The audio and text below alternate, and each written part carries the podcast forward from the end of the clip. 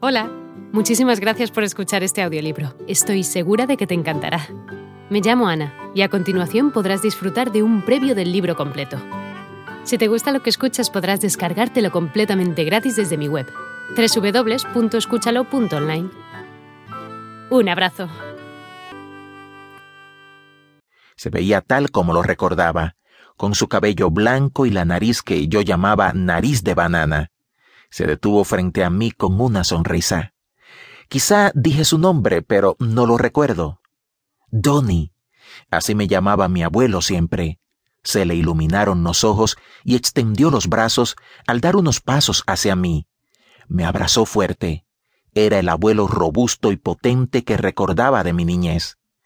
Había estado con él cuando tuvo un ataque al corazón en casa y lo había acompañado en la ambulancia. Me quedé en la puerta de la sala de emergencias en el hospital cuando el doctor salió y me dijo con suavidad, negando con la cabeza, hicimos todo lo posible. Mi abuelo me soltó y mientras miraba su rostro me invadió una dicha de éxtasis. No pensé en su ataque al corazón ni en su muerte, porque no podía sobreponerme al gozo de haberme reunido con él. Como habíamos llegado al cielo era algo que parecía irrelevante. No tengo idea de por qué fue mi abuelo la primera persona que vi. Quizá tuvo algo que ver con el hecho de que estuve allí cuando murió. No fue uno de los grandes guías espirituales en mi vida, aunque por cierto influyó en mí de manera positiva en ese aspecto. Después de que me abrazó mi abuelo, no recuerdo quién fue el segundo y el tercero que me saludó. La multitud me rodeaba. Algunos me abrazaban y otros me daban un beso en la mejilla, en tanto otros más me daban la mano. Jamás me sentí más amado.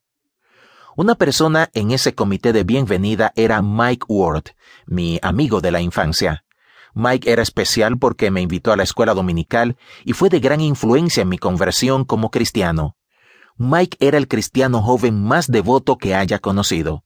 También era un chico muy popular y había estado cuatro años en los equipos de fútbol, baloncesto y atletismo, una hazaña importante. Además era mi héroe porque vivía el estilo de vida cristiano del que hablaba. Después de la escuela secundaria, Mike recibió una beca completa para ir a la Universidad de Louisiana. Cuando tenía 19 años, murió en un accidente automovilístico. Me rompió el corazón la noticia de su muerte y me llevó mucho tiempo reponerme. Su muerte fue la experiencia más dolorosa e impactante que hubiera tenido que vivir hasta entonces. Cuando asistí a su funeral, me pregunté si alguna vez dejaría de llorar. No podía entender por qué Dios se había llevado a un discípulo tan dedicado. Y a lo largo de los años nunca me fue posible olvidar el dolor y la sensación de pérdida. No es que pensara en él todo el tiempo, pero cuando lo hacía me invadía la tristeza. Ahora estaba viendo a Mike en el cielo me rodeó los hombros con sus brazos y mi pena y dolor desaparecieron.